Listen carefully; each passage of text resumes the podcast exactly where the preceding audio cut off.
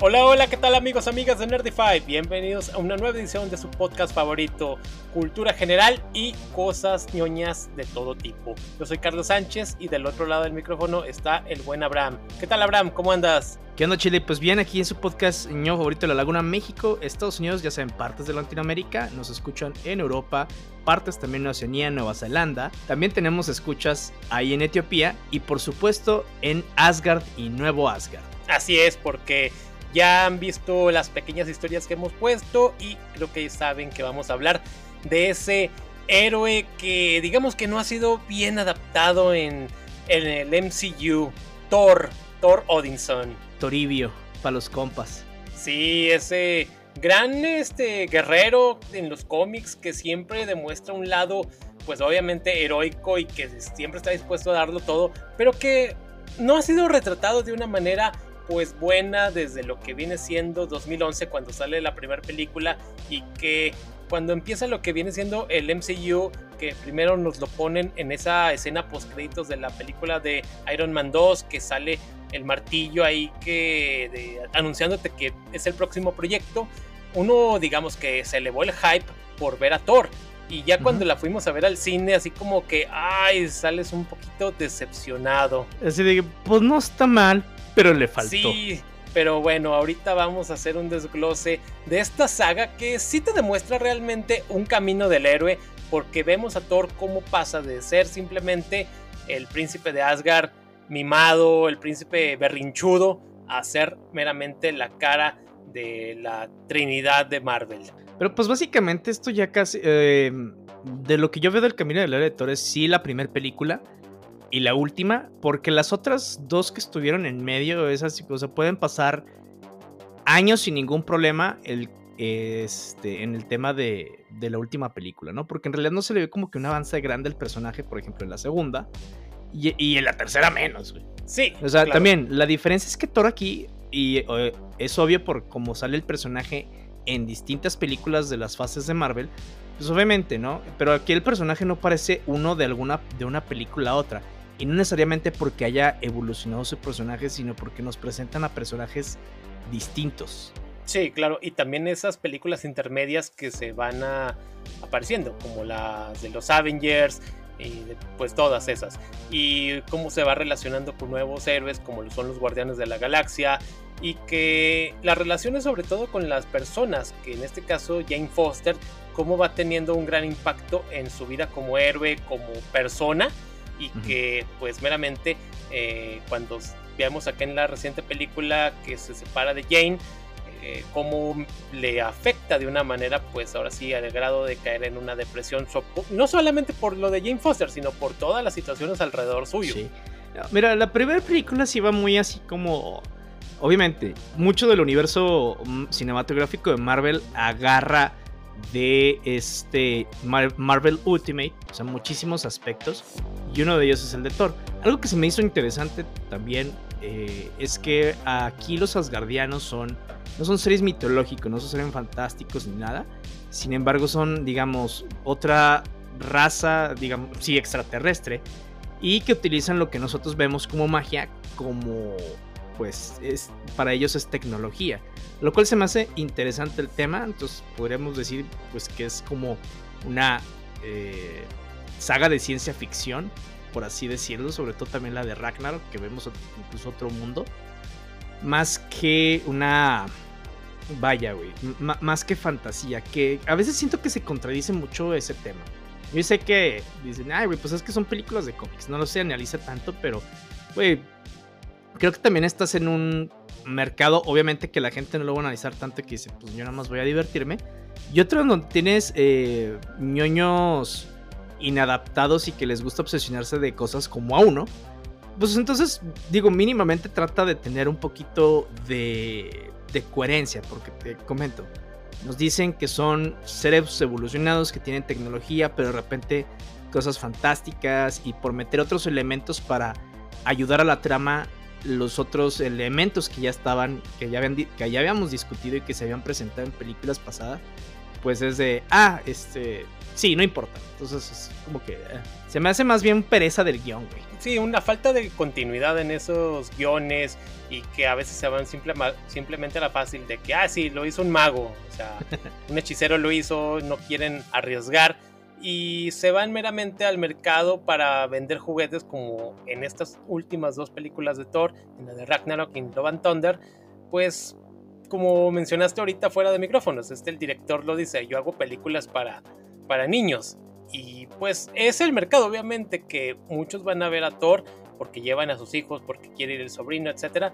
pero también hay que reconocer que hay un mercado que también pues bueno, de antemano ya sabemos que las de Thor no puedes no puedes esperar tanto, pero sí se agradecería un poquito de seriedad, sobre todo porque por el personaje que es y que por, digamos, un poquito más de, no sé si de respeto a todo lo que es la mitología nórdica, la cual es muy rica, es muy vasta, y como también acá te va mencionando, pues vamos viendo muchos aspectos, desde lo que es el, el árbol de Yggdrasil, los mundos, cómo está conectado el Bifrost, etcétera, y hasta que vemos a lo que viene siendo el lo que llaman el apocalipsis de, la mitología nórdica del Ragnarok y cómo pues lo aplican de una manera pues dices, ay pues qué medio chafita.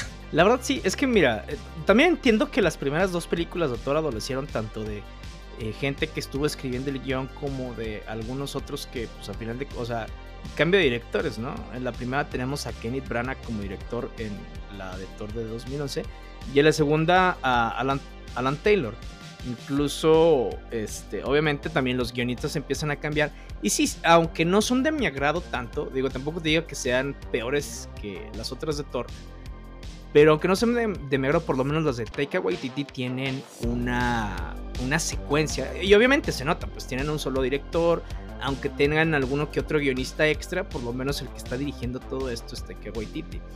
Y se entiende que al principio las dos primeras no tengan nada, pero es que es lo que tú decías, no hay como que un respeto por el personaje, independientemente de lo que pueda traer la mitología nórdica, que también esa es otra molestia mía, pero más por lo que significa para el universo de Marvel, para los cómics, porque si DC tiene su trinidad, que es Superman, la Mujer Maravilla y Batman, la de Marvel es el Capitán América, Iron Man y Thor.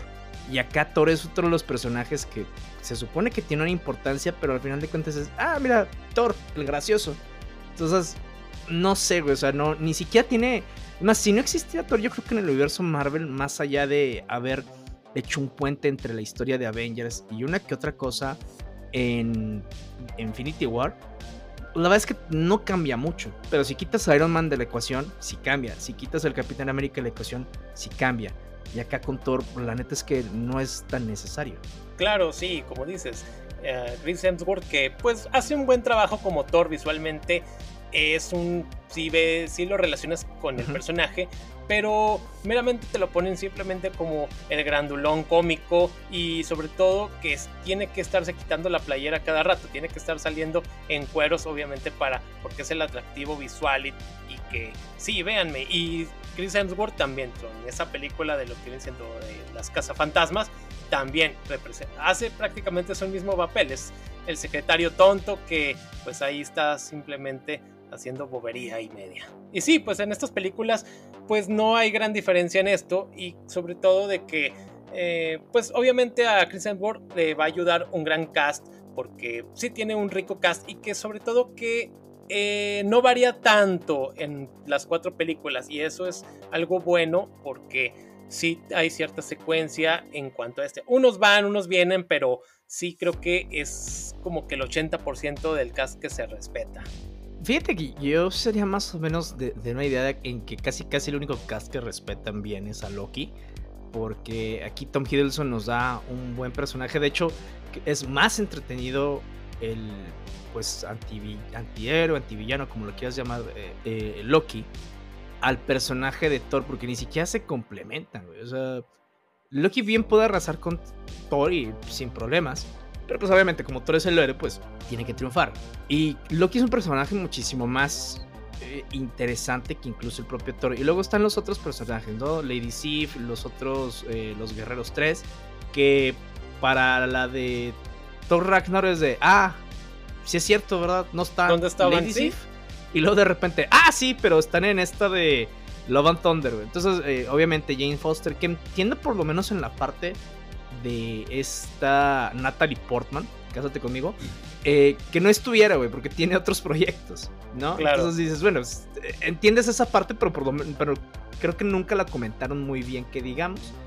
Más allá, no me acuerdo en qué película, en una escena dice, no, Jane ahorita está bien, está protegida, creo que es la de Avengers. Y jamás Sí, ya no la mencionan. De hecho, Sif, que fue un personaje muy desperdiciando, desperdiciado en esas películas, solamente aparece en esa, en la serie de Loki, así como una de esas prisiones en las que tienen a Loki que eh, está haciendo un bucle y le pega y que se hasta que Loki se termine disculpando y ya no la volvemos a ver inclusive cuando después de lo que ocurre de que Thanos destruye la nave con todos los asgarianos muchos creen que Sif había muerto fuera de cámaras pero después resulta que no que sí está pero que pues bueno, ya solamente la vemos en esta aparición. Sí, un personaje que meramente nos lo desperdiciaron y nos lo quisieron reemplazar con Valkyria. Sí, digo, no es un mal personaje aquí, aparte está en los cómics.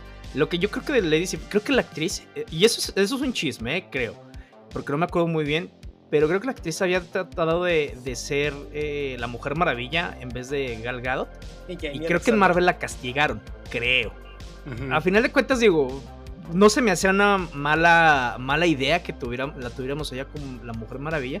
Pero pues digo, ya tenemos a Gal Gadot. A Gal Ahorita la neta es que no me, más allá de querer ver a Alexandra Daddario, no me imagino a otra actriz interpretando a la Mujer Maravilla. Sí, ya tenemos ahora sí una imagen que ya ha quedado muy penetrada con, Ujú.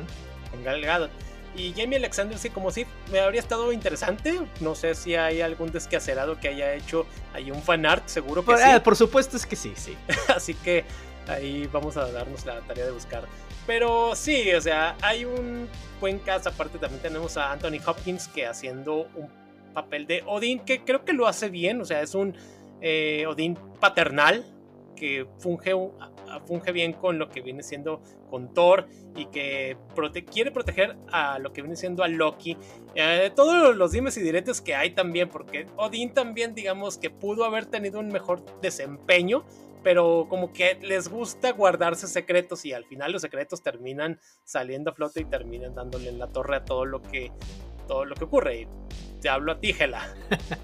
Sí, ándale, ese, ese tipo, también ese tipo de, yo no los llamaría Deus ex- ex máquina porque es otro recurso, pero el típico, el villano del pasado y otro villano del pasado y es de, ay, o sea, si te fijas, güey, en- aparte de la de Thor, de la primera, la segunda era un villano del pasado, la tercera era un villano del pasado, la cuarta es un nuevo villano para Thor y para muchos, pero en realidad es un villano del pasado. Entonces, así como que, vaya, pues el mismo recurso, güey. ¿Sí? Es como, vamos a ver otra cosa. Claro. Y también, o sea, ti- tienes material de dónde agarrar. A mí lo que me, no me gustó de la de Ragnarok, y lo que a muchos sí les gustó, es ese humor que le agregaron. A mí la verdad es que ya me tenía harto. Porque de repente, eh, chiste tras chiste, tras chiste, tras chiste, y es de, güey, no es lo que yo venía a ver. Y no Sí. es mi gusto, ¿no? Ni siquiera en las películas de comedia me gusta que sea chiste tras chiste. Necesito que tenga como un, poquito más de trama, coherencia. Y obviamente que me hagan reír. Acá la neta es que no. Y entiendo que una película nada más para pasar el rato. Pero en la historia de Ragnar, deja tú la historia eh, de mitología nórdica que tiene un trasfondo bien callado sobre lo psíquico del tiempo. Pero más allá, sobre todo en la historia de Ragnar de los, de los cómics en Marvel, este tiene muchísimas repercusiones para Thor, para el cast y para la Tierra y el universo Marvel de ahí en adelante. Acá es de, ah, este, sí, eh, un demonio de fuego, güey, con un gigante de fuego destruyó Asgard, Y ya. Pulgarrio, y ya, ese es el Ragnarok, güey. Yo, ah, ok. O sea, no sé. Sí, te lo dejan muy así al vapor. eh, que el gigante Surtur va y destruye todo esto. Y ya simplemente recurren a de que, oh, sí, se va a ir a la Tierra, a Nueva Asgard. Que obviamente está en los cómics. Pero sí, o sea, las películas meramente eh, sí adolecen mucho y se van a la fácil. Porque en lo que viene siendo Thor en la de 2011, vemos cómo llega a la Tierra después de que Odín lo castiga. Sí, te vas a ir a la Tierra hasta que seas digno nuevamente. Y ya conoce a lo que viene siendo a Kat Dennings, a Natalie Portman. Y que meramente... Llega con el vemos- miau miau. No, no, llega por miau miau. El miau miau. Estaba Claro. chida esa escena. Kat Dennings, cásate conmigo. Ya sé. Ah, que, lo bueno es que la vimos como quiera, eh, la de WandaVision. Espero, espero que le den más oportunidades en el, en el universo Marvel. Claro, sí, es interesante personaje.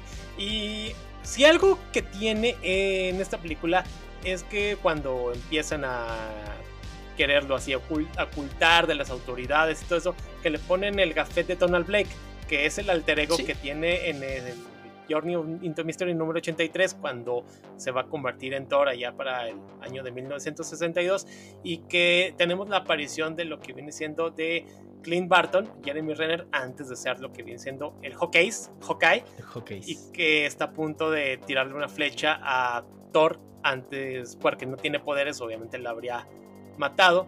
Pero esa escena está buena cuando Thor quiere llegar a lo que viene siendo a recuperar su martillo, cómo va dándole en la torre a todo lo que son este, estos agentes. Contraparte, lo vemos como lo, el- le dan electrochoques, este, choca con puertas, o sea, choca como cuatro veces, o sea, dices, no, o sea, es un chiste muy, ya, ya lo estás usando muy fa mucho, Así- sí, ves como que, güey, en Asgard no tienen puertas. ándale, puras cortinas, yo creo, se van así como que a cuestiones muy sencillas. O sea, el, de hecho la primera película no, no me desagrada, o sea, está, está entretenida, es así como que si la pasan en la tele, ah, pues para pasar el rato, ¿no? No es una que esté buscando activamente, déjala veo porque me gusta mucho, ¿no? Si la pasan, la verdad es que la veo. Pero a, mí lo que me da risa es que no está mal, por ejemplo, el desarrollo que quieren hacerle a Thor, ¿no? De pasar de ser eh, un niño mimado, que todo lo puede, superpoderoso, a que tenga un poco de humildad y que pueda ver más cosas de, de- tanto de la humanidad como de las otras personas de- y que pueda ser un héroe, se me hace muy bien. Solamente que aquí no pasó ni tres días, güey. Así es. Entonces así como que, pues, ¿qué tipo de lección le enseñas a tus hijos, Odín? claro, O sea, no, aparte de eso, de, ah, no, tres días, güey, ya no, mames. sí, sobre, Entonces- y sobre entonces- todo porque son series que tienen miles de años. Sí, exact, ándale, exactamente. Eso es así como que, güey, por una mamá lo mandas tres días cuando, o sea, en tres días iba a resurgir, pues nomás le enseñan una lección ahí en Asgard. Quítale los poderes ahí en Asgard. ¿Para qué necesitabas mandarlo a tierra donde casi lo pueden matar? Claro, y esta, digamos, tarea del niño mimado lo vemos también en el, el episodio de What If, cuando llega a la Tierra y empieza a hacer, provocar desorden porque crea una fiesta súper gigante eh, en la Tierra, hasta que llega lo que es la Capitana Marvel, así que bájele, si no, le hablo a su mamá. o sea, dices, ¿cómo que le hablas a Friga y ya lo va a venir a regañar y tiene que limpiar todo su desorden?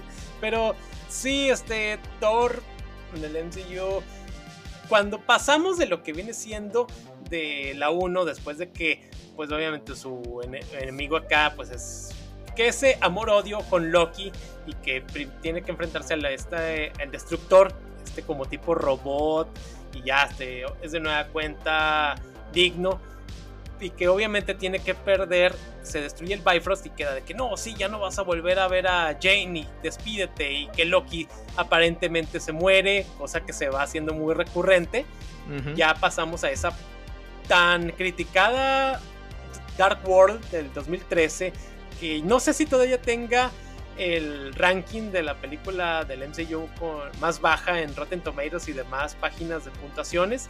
No sé si la de Eternals la tenga ahí, lo haya superado, pero Dark World sí quedó bastante muy abajo, es de las que más han decepcionado. También ya no sé si es por mero una ola, una bola de nieve que fue creciendo así de que sí, todos vamos a darle este pulgar abajo. No sé. porque sí la película adolece, pero tampoco no se me hace que sea tan peor. No, no, a mí tampoco se me hace, te digo, X, ¿no? No, no es así como que te digas, no mames, qué asco de películas de... meh". O sea, he visto películas peores. Exacto. Pero, y dentro del MCU, güey, pero es de que, meh, es X, güey, o sea, no, nomás no le prestas atención. Para mí es de las que podrían pasar sin pena ni gloria. Pero, Así pues, sí, güey, o sea, en realidad, incluso hay, hay cositas así que, digo, ya, por, por ser muy picky. Por ejemplo, destruyen el Bifrost. Ok, no pueden construir otro, güey, o sea, o, o ese apareció como por arte de magia. Ajá, o, sí, sea, toda, tiene, toda Odín, güey. Sí me explico, exactamente. o sea, cosas así. Lo que sí me agrada muchísimo es el personaje de Loki. Porque los cómics Loki sí es un hijo de puta. de repente yo creo que en los últimos, o un poquito antes de, de las de Thor, lo han querido hacer un poquito el personaje que tiene Tom Hiddleston. Tom Hiddleston, perdón. Pero la verdad es que sí, ese Loki sí buscaba matar a su hermano. A ese güey sí voy contra todo y como, y como sea. Este Loki no. Y me gusta, y obviamente, en la serie de Loki, que por cierto la pueden escuchar en uno de nuestros episodios, nuestra reseña, en la serie de Loki, o sea, sí van deconstruyendo ese trauma que tuvo desde el principio. Es más, en todas las películas. Pero en esa pues es más personal, ¿no? Porque ahora sí el personaje principal es él y junto con sus otras eh, versiones del multiverso, eh, o versiones temporales, más bien, no me acuerdo cómo le dicen ahí. Pero ahí sí te lo van deconstruyendo el perquito de los tromos del personaje. Y al final de cuentas sí me gusta lo que hayan hecho porque se vuelve un personaje muy interesante. Sí podemos de que, ay, el güey que no le quiso su mamá y su papá y, o piensa que no lo quiere y por eso se hizo malo. Sí, pero a partir de ahí poco a poco es un personaje que requiere el poder y la atención y después ya se vuelve hasta compulsivo, güey, que, ya ni siquiera lo entiende. Y eso se me hace muy interesante de ese personaje. Claro, y que se vuelve un narcisista que solamente quiere a su versión del otro universo. O sea, güey, es que hay un chingo de cosas que, o sea, un chingo de material que cortar ahí en Loki. Pero el problema para mí con Thor es que es, es un personaje bien X, bien blando, bien. Un plano. Exactamente, como tú dices, el güero tonto que está y, y fortote. Y es de.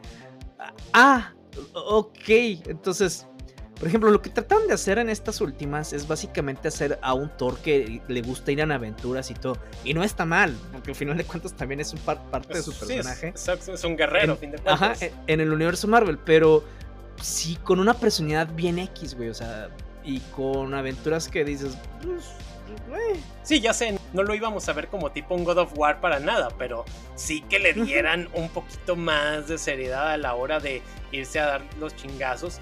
Y como acá en esta última, la de Love and Thunder, está así como que sí, a mí háblenme nada más cuando haya batallas que me necesiten. Y le llegan los guardianes de la galaxia, Thor, te necesitamos. Y ya, ahora sí, ya se quita lo que es, no sé, ahí su túnica y aparece ya con su chaleco bien metalero de ochentero. sí, ándale, o sea, al final de cuentas también, en muchas historias no utilizan a Thor por N cantidad de razones, ¿no? Porque, pues, güey, el vato es súper poderoso y aquí el, lado que está, pues, las tiene más de ganar, ¿no? Lo mismo pasa con Hulk, a lo cual, pues, entiendo, ¿no? Es un recurso que necesitan utilizar de otra manera porque, pues, tal vez no puedes hacer, eh, ¿cómo se llama? hacer que funcione tu historia. Sí, claro, ejemplo es mismo Civil War. Si tuvieras a Thor o si tuvieras a Hulk, claro. Tony Stark tenía, pero era un clon, un androide de Hulk, digo, de Thor. Pero obviamente si tienes a lo que son los verdaderos, pues de cualquier lado hubiera triunfado. Fíjate que hubiera estado eh, interesante que cada uno estuviera de lados distintos, y que se daran otros, otros chingazos. Ándale, habría estado bien, habría sido un giro interesante. Thor contra Hulk y que pues meramente le habrá dado un saborcito extra a esa pues buena historia. Pero sí, acá en lo que viene siendo en esta parte del MCU y pues bueno, como mencionas en general, siempre hay, Thor no está por X razón, eh, Hulk tampoco porque lo mandaron al espacio o X razón, pero sí, o sea, en estas películas, sobre, en esta de Mundo Oscuro que vemos que, ah, sí, los enemigos del pasado, estos elfos oscuros, y luego, va a aparecer lo que viene siendo el, el Later, que viene siendo la gema de la realidad, que esta Jane Foster se va volviendo como que el recipiente, o donde puede, digamos, Eso fue lo que le dio este cáncer. puede ser. ya descubrimos, ¿eh? Puede ser, es muy interesante eso. Sí, y te digo, la, película no está, no está mala. Este, tiene momentos entre Jane Foster y, y Thor que están, están padres, la verdad. Luego viene la de Ragnarok, que cambia totalmente lo que habíamos visto de Thor, que tampoco es como que haya cambiado. Haya cambiado diametralmente el personaje. No es que vamos a ver una nueva versión, así que digas, ¡ay, güey! Ya, lo vamos a ver mejorado 2.0. No, para nada. O sea, sigue siendo el fortachón tonto que con unos teasers eléctricos le, lo controlas. O sea, controlas al dios del trueno. Sí, pero acá, es, acá creo que acrecientan más como que esa este, alumnas que tiene, o sea, como que esa versión del personaje más bobo, sí, más gracioso, o sea, porque sí lo teníamos más o menos así, para allá iba, pero como que acá ya dijeron, ah, bueno, pues así es, güey, vamos a, vamos a subirle hasta el 11 ese tema. Entonces, te digo, a mí no. Soy de los que pocas personas que no le gustan esas, ese tipo de películas. No digo que porque debe de ser cine ni nada, no. O sea, en lo personal a mí no me gusta, güey. No me gusta estar viendo ese tipo de películas porque se me hacen así como que. Eh, y sobre todo, la historia que tiene muchísimo tema en los cómics, que es la de Ragnar, acá la toman como bien X, ¿no? Claro. No te digo que no esté entretenida, no te digo que no haya personajes interesantes, pero pues la verdad es que a mí no me, no me llama la atención. Y luego la de Logan Thunder, ahora sí, tiene eh, conceptos muy interesantes que no se logran explorar a mi gusto. Ojo, eh, como lo platicamos hace ratito, Taika Waititi pues hace películas para niños, entonces es normal, y él lo ha dicho, o sea, que esa película es para niños. Incluso se ve de cómo, spoiler, spoiler, este, los niños ayudan a Thor a combatir al personaje Christian Bale. Y digo, al final de cuentas, entiendo que no las hayan, que no hayan explorado bien a Gore ni al personaje Jane Foster ahora con el cáncer. Eh, se entiende, pero pues aún así me hubiera gustado ver. Sí, claro, acá Jane Foster como Mighty Thor, personaje que originalmente en los cómics salió en, ese, en esas historias What If, en el número 10 de allá cuando salen este, empiezan a crecer estas historias y que hasta el 2014 es cuando la meten ya ahora sí como personaje ya en la cronología, en el canon normal. Y que ya se venía también cocinando, porque ya muchos decían, sí, pero ¿cuándo vamos a ver a Jane Foster, Natalie Portman como Thor? Y como la dejaban mucho de lado de que no aparece, solamente es mencionada, así como que pasaba el tiempo y ya así como que en algunas partes ya así como que creían que no iba a ocurrir, pero oh, sorpresa, sí la tenemos. Y creo que Natalie Portman lo hace bien, se convierte en Thor porque sí, simplemente no hay mayor razón así de que ok, tengo cáncer y estoy leyendo sobre mitología nórdica, descubro de que el Mjolnir eh, me puede curar y va y así nada más porque sí, ya lo tiene. ¿Cómo obtuvo los pedazos? Porque el Mjolnir la, la trajo, le llamó, pero nada más, o sea, no te dan mayor este trasfondo. Sí, deme el miau miau. Bueno, ya. Exacto. Sí, eso, te digo, son, es básicamente una película para niños. O sea, no necesitas más cosa para, eso. Digo, no es. Es que no sé si me estaría contradiciendo aquí. O sea, entiendo. Simple y sencillamente no me tiene que estar gustando que utilicen de esa manera a un personaje que yo creo que podía dar para más. Porque me acuerdo que la película, la primera película de Thor, yo estaba muy emocionado. Sobre todo, el personaje se me hacía muy interesante y sobre todo el bagaje que, eh, que se supone que debe tener de mitología nórdica. Y acá, o sea, si en Marvel la diluyen en los cómics, y obviamente hacen otro tipo de cosas. Acá haz de cuenta que le echan aguarrás, güey. Y pues apenas si es reconocible. Entonces, ay, güey. O sea, sí son esas cositas, pero ya de tema personal. Ya de además no es algo que me divierta tanto ver lo de Thor. O sea, por ejemplo, eh, un personaje que le hicieron algo similar, pero creo que logró mantener cierta parte de su esencia, es Aquaman veíamos a, Aquaman que aparece en la película de Justice League. Eh, un güey así todo medio culero con los demás, fortachón, así, este, mal encarado, bla, bla, bla. Y lo seguimos viendo en Aquaman, pero ya lo vemos como el personaje y empezamos a entender los porqués y todo. Y se nota que como que se empieza a desenvolver. Entonces dices, o sea, ok, o sea, sí hicieron una fórmula similar, nada más que a, mi gusto no fue tan drástica. Claro. Sí, o sea. Sí, como dices, era un personaje osco y que lo van suavizando al grado de que va arriba del batimóvil casi casi como, sí, vamos a darle en la madre a los demás, a estos pinches este, extraterrestres malvados. Sí, es una gran diferencia y cómo toman, digamos, una base y cada quien la adapta a su forma porque pues obviamente mercados distintos a los que les quieres llegar. No, claro, mira, eh, un personaje con el que tal vez lo pueda eh, y que no es de DC, para que no me digan que DC esto y DC lo otro, pero es Ant-Man. El personaje de Paul Rudd desde un principio es así y funciona, güey. Sí, el de Scott Lang entonces es gracioso, es esto, es un imbécil. Pero el del, no sé, o sea, tiene. Y además también es Paul Rudd. Entonces, siento que funciona muy bien el personaje desde ese momento. Inclu el de Chris Pratt. ¿no? Claro. Eh, que a mí de repente se me hace así que, ay, bueno, la de Guardianes de la Galaxia también es de, creo que son demasiados chistes, pero así nació, güey, y, los personajes los hicieron también que, eh, ¿cómo se llama? Que se relacionen entre sí que te da para eso y para más. Hay cosas que sí, igual es de que, ay, qué hueva con este tipo de chistes. Pero pues aún así siento que todavía tiene mejor eh, grado de, No de paralelismo. Mejor... Lo, han adaptado de mejor manera que la de Thor. Para mí. Sí, eh, ahorita que dices eso me acordé de Drax, el invisible. Sí, ándale. ya sé. Sí, hacen una conjunción entre estos personajes y cuando ya lo tienen con Thor, pues digamos que hacen una dinámica pues que meramente digamos orgánica y hasta que terminan separándose y porque ya Thor quiere volver a por sus razones este ir otra vez a lo que que quiere recuperar lo que es su martillo, etcétera, que le hace más caso al martillo que a Jane en algunas partes, así como que, sin Millionaire, yo soy tu dueño, ven conmigo. Y acá lo que viene siendo el Stormbreaker se pone celoso. Esa hacha. o sea, ay, te digo, son cosas que sí de risa, pero de repente dices, ok. sí, ya sé. Pero, eh, y hablando de Christian Bale con su personaje de Gore, creo que lo hace bien. Creo pues que. Es que es Christian Bale.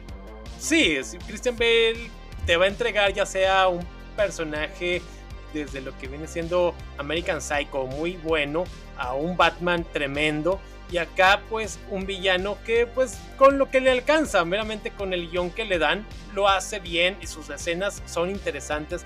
Las motivaciones algo simplonas también, porque así de que sí, este, los dioses no nos hacen caso y se murió mi hija y ahora voy a matar a los dioses como venganza porque tengo una espada que me dice que los mate a fin de cuentas porque va a obtener un deseo, así tipo, no sé, las esferas del dragón, para llegar a eh, eso, la eternidad. Ah, es lo que te digo, o sea, mira, no, no se me hace mal el por qué lo hace.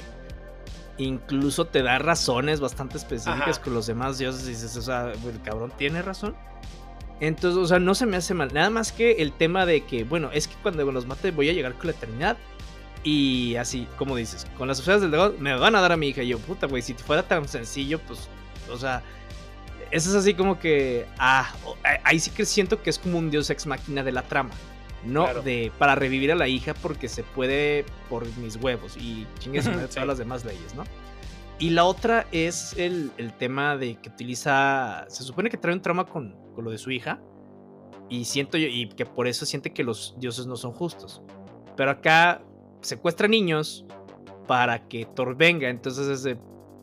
Vos. Que no traes pedos con eso, güey. O sea, entonces si entiendes que Thor te quiere matar. O sea, es como, es como eh, volverte el malo, porque más allá de explicarte sus razones que no están mal, no se ve como que esta evolución del personaje que se obsesiona con otra cosa más que con su hija. Porque al final él mismo es de. O sea, toma mi vida y, y, y devuélveme mi hija. Claro. Y también el recurso de lo que viene siendo de Zeus, quien lo vemos como un dios, meramente es un patán, Zeus, Russell Crowe. Claro. Ahí sí lo adaptaron bien de la mitología, güey. Claro, este, y que sí, porque nosotros somos los dioses y nosotros nos la pelan todo el mundo. Y sí, ese no va a llegar a la eternidad, jajaja. Y a fin de cuentas, ya cuando tenemos lo que es esa escena post créditos, que nos van a introducir a lo que es a Hércules y posteriormente obviamente a los demás guerreros este, que van a estar ahí involucrados de toda esta eh, mitología griega, que suena interesante para proyectos, nuevos proyectos que se van a ir realizando. Está bien y como también la Jane Foster, que a fin de cuentas, al igual que en el cómic, cada vez que utiliza lo que es el martillo, es contraproducente para su salud y termina muriendo, a fin de cuentas. Y Esos bastardos me engañaron, los del libro. claro. Esos bastardos me mintieron. y hasta que la vemos que ya llega al Valhalla y que se encuentra con Heimdall. Sí, fíjate que esa es una de las cosas que me faltaba a mí ver de Thor, el Valhalla. Y bueno, pues ya se ve en escena post créditos, pero se ve. Claro, y que ojalá sigamos viendo a Jane Foster como Mighty Thor de una u otra manera que la traigan. Sí. En esto todo se puede. Sí, fíjate que me gustaría que no se hubiera muerto, digo, entiendo la escena que tampoco es así como que... Eh, no es devastadora, ah, ojo, Natalie Portman no lo hace mal. Chris Hemsworth, yo siento que le falta como que esa eh, dramatismo a su personaje. para que se sienta más cabrón en la escena. Pero me hubiera gustado que no muriera para poder verla bien en un tema del universo cinematográfico de Marvel. O sea, no es de. Ah, porque el rato. Ah, mira, la revivieron y la trajeron. Ah, ok. Sí. Y cambiaron la realidad. Ah, ok. Más bien que fuera parte de. Y ver cómo el universo Marvel también se va reconstruyendo a partir de alrededor de ella. O sea, se me hace que hubiera estado interesante. Claro. Más allá que como recurso que puedan hacer de. Bueno, para la batalla final, este, sí, trajemos eh, una parte del multiverso de cuando no se había muerto. Entonces, ah, qué padre. ya sé. Sí, y sobre todo de que eh, nos dejan también el mensaje de que Thor volverá. O sea, que vamos a tener una quinta película de Thor. Posiblemente ya sea ahora sí el cierre del personaje. Porque creo que también ya Thor ya no da para más. Creo que ya bueno, ok, pero creo que ahora sí ya hay que cerrar a, a Thor Thorodinson y que puede dar el paso a lo que viene siendo a otros Thor, como lo que viene siendo a Beta Ray Bill uh, Beta o, Ray. E, e, o, Eric Masterson también. O sea, ¿por qué no? O sea, el, Eric Masterson es el pelirrojo, ¿verdad? Sí, así es, de los noventas. Sí, porque es que no me acuerdo, dije, creo que lo estoy confundiendo, pero no, ese sí se veía más como el Thor clásico de la mitología nórdica. Y no sé, Beta Ray, sería interesante ver cómo lo pudieran meter ahí con todo y su. Eh, con, todo y su diseño de caballo. Igual y, pues es Marvel Furros. Sí, en la nueva fase. Porque este Rota Raybiel aparece en este planeta Sakar, si no me equivoco, de donde aparece Jeff Goldblum, en esa torre que están como que los campeones. Entonces, técnicamente sí existe en el MCU, pero no lo hemos visto todavía tal cual. Espero que no sea un guiño nada más. Y pues, que tal vez nada más haya sido un guiño para como la raza y no nada más el único guiño que vamos a tener de Beta Ray Bill. Porque sí, o sea, eso es lo padre de los cómics. Que tienes. Eh, que el los personajes tienen legados, ¿no? Y que tienen nuevos personajes. Y a final de cuentas, pues aquí, como no son los cómics y no necesariamente tienen que estar regresando, pues ya puedes pasarle la antorcha a, otro, a otros más y seguirle. Exacto. Y la ventaja de con Reta Ray Bill es que sería ahora sí un personaje de CGI. Sí, ya, si el actor envejece, pues nomás con que le dé la voz. Exactamente, eso es una gran ventaja. Y malo para los. Sí, para los animadores y las animadoras. Oh no. oh, más latigazos. ya sé, güey. Ay, caray. Okay, y bueno, eh, eso pues fue más o menos lo que nosotros pensamos de la saga de Thor. Y acuérdense que incluso va a estrenarse la de Thor Love and Thunder a través de Disney Plus este 8 de septiembre. Entonces, pues ahí denle un vistazo. Eh, ojalá que este, eh, este podcast nos sirva para obtener más vistas ese día. Ojalá, claro. Sí, porque por si no fueron a ver todo el cine, cosa que yo no hice y la vimos después. no les vamos a decir cómo. Porque no se nos antojaba. sí.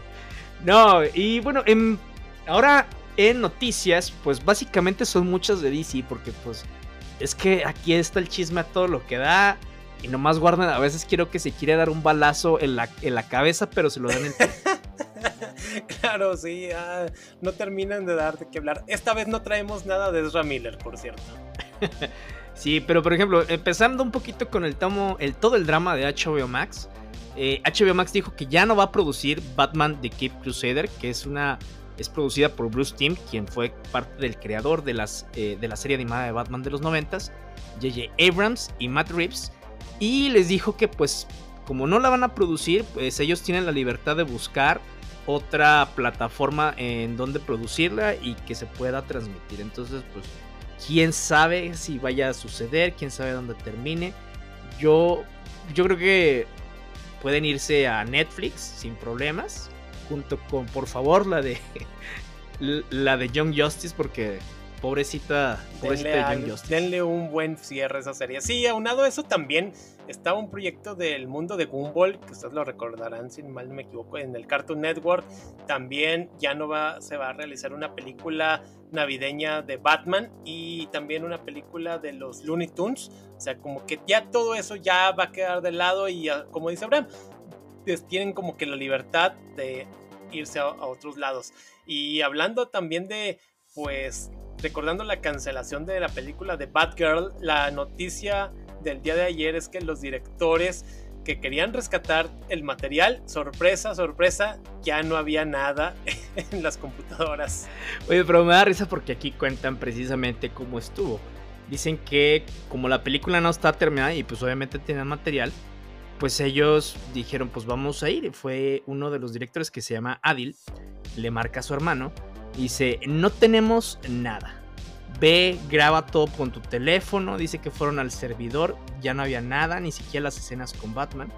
Y que la gente de Warner les había comentado que pues no era, o sea, no, no habían cancelado la película por falta de talento de la actriz ni calidad de la película, aunque hemos escuchado otros rumores que eran una de las cosas, pero sino que como ellos están en medio de edición, había trabajo por hacer y Warner dijo, ah, al chorizo, bye con la cancelación, lo que aquí necesitamos es ahorrar dinero.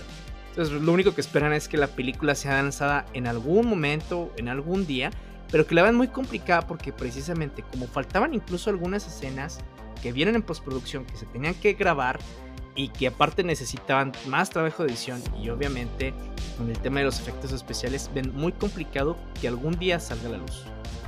Así es. Así que si algún día sale, la veremos como esa película de Wolverine que en su momento se filtró y andaba en todos lados sin los efectos bien hechos. No, y digo, qué, qué la onda. Y de hecho, hace poquito estaban platicando también unos temas con de lo de Disney Plus que va a hacer algunas cosas similares que ha quitado cosas de su, de su catálogo. Y es en donde dice, o sea, esto está ya peor que el cable y se supone que nos pasamos al streaming para escapar de algunas cosas que el cable no te daba o que el cable eh, y las cableras eran muy casa al respecto. Y aquí está pasando, creo que incluso más cañón, porque hay, había varios eh, artistas, varios productores y directores que han visto cómo bajan sus proyectos de las plataformas, sobre todo de HBO Max, en donde dicen, güey, o sea, es que ni siquiera me avisaron y no tengo una copia física. Entonces uno se quejó, no me acuerdo cuál, pero precisamente es que esta serie yo la hice para mis hijos. Yo la puedo ver pirata, pero en mis hijos no. O sea, entonces incluso la gente está diciendo, tal parece que ahora lo correcto es piratear, güey. Ah, sí. Entonces eso va, eso va a causar otra vez una bronca como la industria de la música en su tiempo, en donde como ya va a empezar otra vez la piratería para arriba, que fue y bajó gracias a los servicios de streaming, eh, como ya va a empezar para arriba precisamente, pues lo que van a hacer estos cuates es más leyes, más restricciones, más persecución. Entonces, pues haz de cuenta, es el, cuento de nunca acabar. Sí, por desgracia es lo que se está recurriendo. Y como decías, uno de los directores o productores diciendo, incitando a la gente, sí, búsquenlo pirata. No me acuerdo cuál proyecto era, pero dices, wow, a ese nivel está llegando. o sea, cañón, güey, cañón. O sea, ¿cuándo se había visto eso? Sí, y es que, ay, güey, es complicado porque, por ejemplo, en el tema de la música, yo me acuerdo que habían entrevistado a este Steve Harris en donde, oye, pues a ti te molesta que haya piratería. Y él dijo, mira, no me molesta que compartan las canciones como las puedan conseguir para que esas personas se hagan fans de nosotros, vayan a los conciertos y consuman nuestra música. Obviamente comprando discos, ¿no? A lo cual a mí se me hace lo bueno porque, seamos sinceros, en Latinoamérica muchas personas conocimos a muchísimas de las bandas y grupos que nos gustan, no nada más por la radio, sino por la piratería. Por piratería, exacto. Exactamente, y gracias a eso es de, conoces a esas personas, vas a los conciertos cuando puedes ir, compras los discos, etcétera, porque te gusta bastante. Eh, gracias a los servicios de streaming y a YouTube, hemos podido conocer un poquito más de bandas de una manera más legal.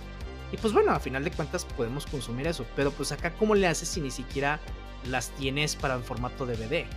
Claro. Sí, porque como estaban en streaming, jamás las sacaron para que las compraras en físico, entonces pues, pues ya, no tienes nada.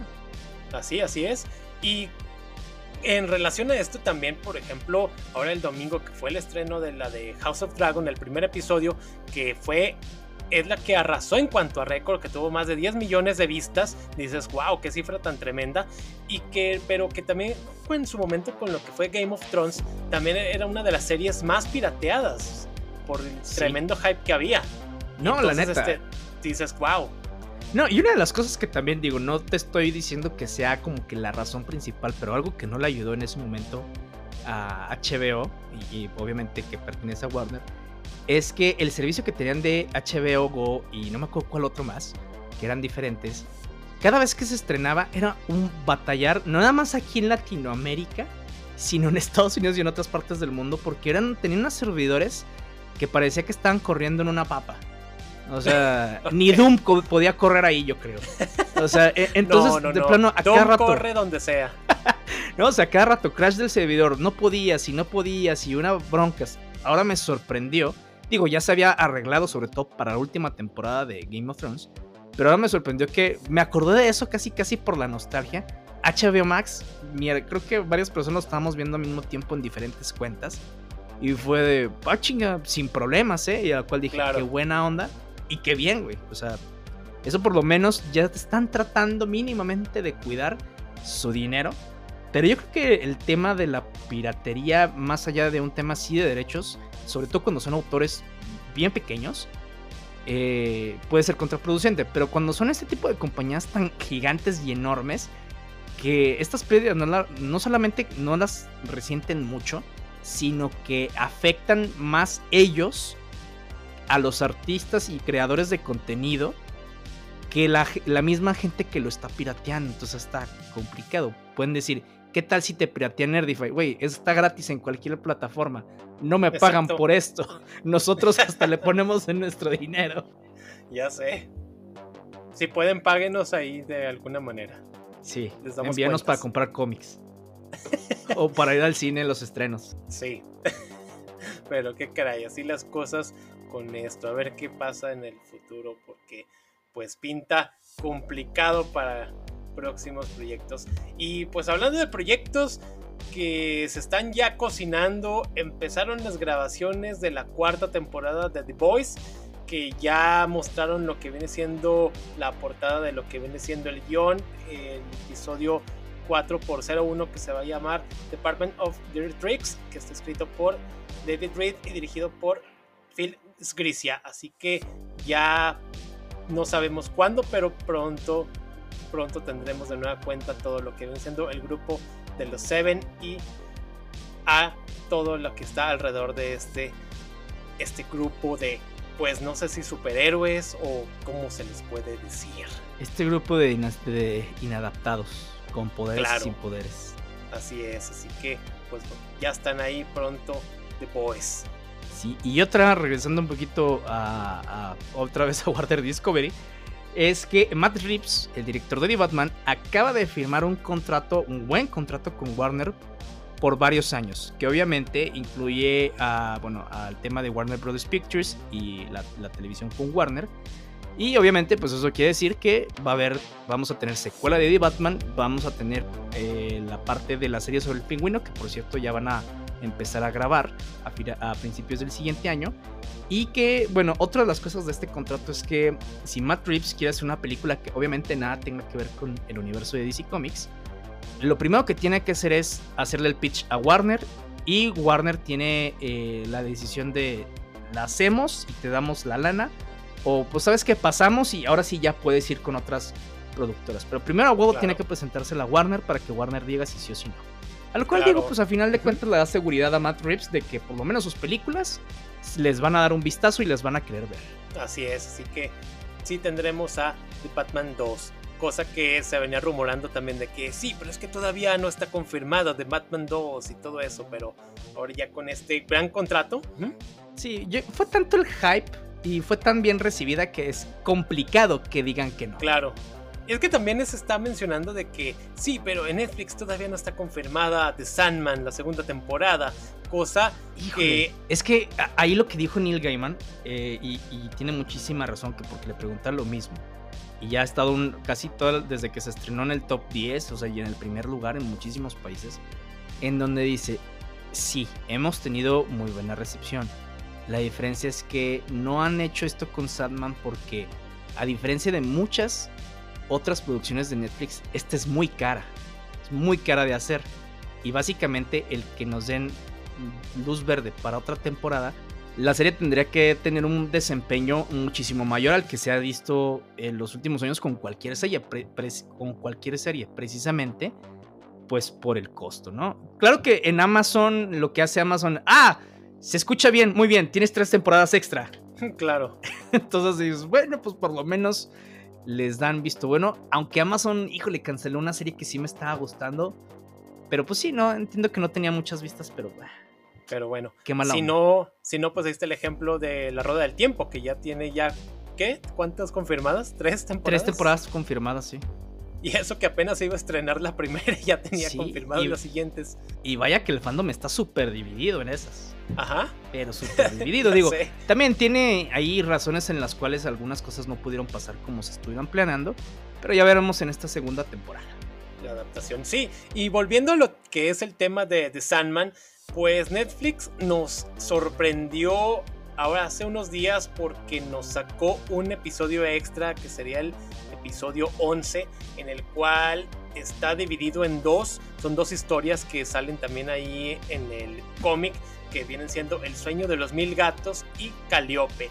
Dos historias que están muy fielmente adaptadas y que nos representan la historia de una gatita mesa que se convierte, que va a lo que viene siendo a la ensoñación, se encuentra con, con Oneiros, con sueño, en una forma de gato y que pues ella va a reclamar de que, oye, es que me mataron a mis gatitos, o sea, unos humanos malvados. Y ya él le dice, sí, pero tú, vas a tener que mandar un mensaje a todos los gatos y todo eso. Y lo hace bastante bien.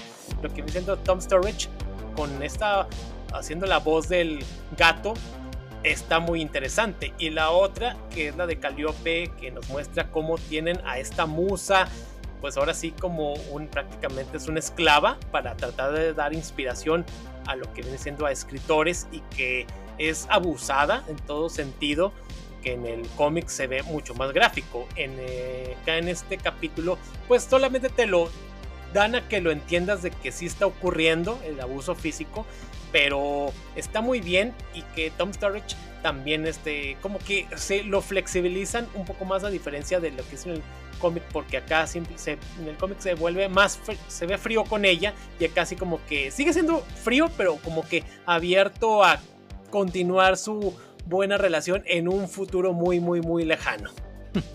No, es que al final de cuentas digo, sí, en, el cómic tienes alrededor de casi de 75 números para poder eh, desarrollar el personaje y aquí tienes bien poquito tiempo, entonces sí se tiene que ver esa eh, evolución del personaje ser una persona más empática. Bueno, aquí no sería persona, pero una entidad más empática. Claro. Así que, y sobre todo ya para que ojalá, ojalá no salgan con una gracia de que ya no va a haber de Sandman 2 porque sí sería un golpe tremendo. sobre todo por eso, los números que está teniendo en el top 10 de los más vistos de Netflix está genial. Sí, ya sería Netflix, HBO Max 2. ya sé. Aunque bueno, más bien HBO Max sería Netflix 2, güey. Ándale. Pero, y fíjate que no estaría mal que el. Eh, entiendo que obviamente es una lana la que tienen que gastar. Pero a mí se me hubiera hecho lo más lógico que The Sandman hubiera estado en HBO Max antes que en Netflix. Y entiendo, digo, también nos contó Neil Gaiman y lo platicamos en nuestro capítulo de The Sandman, el por qué decidieron irse a Netflix y por qué sí en Netflix y en otras plataformas no. Claro. Y ya casi para cerrar las noticias, también hablando con Disney Plus, eh, llegó una serie que hace unos años estrenó, si mal no me equivoco, fue en Hulu, que fue la de Cloak and Dagger, con los actores de Aubrey Joseph, eh, interpretando a Cloak, a Tyrone y a Olivia Holt como Dagger, eh, Tandy. Una serie, esta pareja de los cómics que aparece en un espectacular Spider-Man y que al principio son como una especie de antihéroes hasta que el amistoso vecino les dice, eh, no maten villanos. o sea, hay que cambiar los métodos. Y se van volviendo una parte más importante en las historias que, digamos, no son como que los más populares hasta que los adaptaron a en live action y que después de dos temporadas quedaron cancelados hasta que ahora ya Disney Plus los decide ya integrar a su plataforma, lo cual se me hace bien. Quién sabe si los vuelvan a integrar a la cronología normal. Que pues, sí hay una referencia a lo que es el MCU, pero nada más. Vaya, vaya, se están robando los personajes de Hawkeye Dog. Qué raro. Ahorita que estabas pronunciando dije, me suena muy familiar esto. Pero bueno, así, así es el mundo de los cómics, se van robando personajes y elementos. Nada más que, pues bueno, hay unos que no necesariamente porque sean los originales, este, van a ser tan buenos como las copias y otras que pues, las copias no funcionan tan bien. Y otros robos que son muy descarados. Ah, sí, no manches. No, y en otras, en otras noticias que precisamente nos acaba casi casi de salir a nosotros porque estamos grabando el miércoles, que es precisamente que Shazam Fury of the Gods y Aquaman van a mover sus fechas de estreno. Y a lo cual diríamos de que no mames, otra vez. Pues sí, otra vez. Shazam Fury of the Gods, en vez de estrenarse este diciembre de 2022, pasa hasta el 2023. Y esto lo hacen básicamente para no competir con la de Avatar. A lo cual todo el mundo dice, ¿Avatar qué, güey? Exactamente, Avatar qué. Sí, en su tiempo fue, creo que porque no manches, mira los efectos especiales, bla, bla, bla. Entonces, ah, ok, sí. Digo, tal vez la película sea muy buena, entonces dices, bueno, está bueno. Tenga un buen guion, estaría, eso sería lo ideal. Sí, pero, en su momento, pero en su momento Avatar fue por eso, por los efectos y que estaba en 3D y la fregada y lo revolucionario en ese sentido. Pero ahorita pues dices, me... A ver qué sale, no sé. Ya, ya nadie se acuerda más. Hay gente que ya puede tomar y que no nacía todavía cuando salió la de Avatar, y que James Cameron está pues meramente aferrado a su proyecto y sobre todo de que pues Disney ya confirmó creo que cinco secuelas de Avatar. Cada dos años una. Dices, ok, o sea, ahí va por todos los años que estuvo ahí en stand-by. ya sé. A lo cual todo el mundo, ¡uh! Nadie, ¿verdad? y lo otro precisamente que Aquaman The Lost Kingdom se va a mover de marzo del 2023 a diciembre 25 de 2023. Y esta, eh, bueno, la justificación que dan es que necesita más tiempo en, en, postproducción. La verdad no sabría si es eso. Si es así y le quieren dar más tiempo, está bien. Digo, creo que es mejor mover tus películas porque les hace falta más tiempo para que se cocinen, digamos, en efectos especiales, para que al final de cuentas nos des un buen espectáculo. Y no pase como las de Marvel, que a cada rato es sácala ya y sácala ya y pobres güeyes de los efectos especiales, ¿no? Claro. Y creo que si vas a hacer sobre todo, las series te lo paso, o sea, no me gusta tanto, pero te paso que en las series los efectos no sean tan buenos porque por el presupuesto y los tiempos. Pero una película de ese calibre, la neta es que sí, dale su tiempo, no pasa nada, güey. Más, no vas a perder mercado. Por lo menos Marvel no va a perder mercado, güey. O sea, al contrario, vas a ganar y te lo van a agradecer.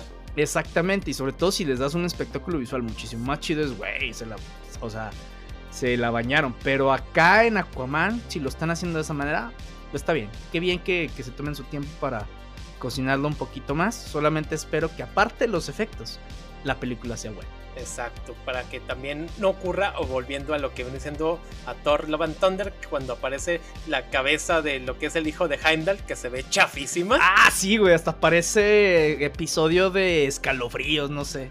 Algo así, no sé, de serie de los 2000, no sé, de los Power Rangers, algo así, parecía, no sé, Sordon. algo así bien sí, raro. Se ve bien culé. Ay, caray, por eso pulan sus efectos, por favor, y páguenle a los editores. Fíjate que incluso yo creo que había una manera menos. Que, te consumiera menos efectos especiales de hacer eso. Y que es básicamente ya lo hemos visto con Heimdall y Thor en otras películas. En donde a Thor se le ponen los ojos amarillos, como los de Heimdall. Y están hablando entre ellos. Y nada más está pasando. Eh, cada vez que uno habla, pasa la cámara hacia esa persona. Dándote a entender que están conectados. Y está bien. O sea, no entiendo por qué no lo utilizaron así con el hijo de Heimdall. Acá, no sé, yo creo que dijeron, sí, vamos a tirarles mierda otra vez a los güeyes de, eh, de producción audiovisual, güey. Pobres, diseñadores visuales, güey, no mames. Ya sé, o mal plan. y eso ha sido todo de nuestra parte. Esperamos que les haya gustado este episodio y que nos dejen sus comentarios sobre eh, la saga de Thor en nuestras redes sociales. Ya saben, estamos en Facebook, en Instagram, en TikTok. Sacamos episodio todos los viernes y recuerden... Un rey sabio nunca busca la guerra, pero siempre debe estar preparado.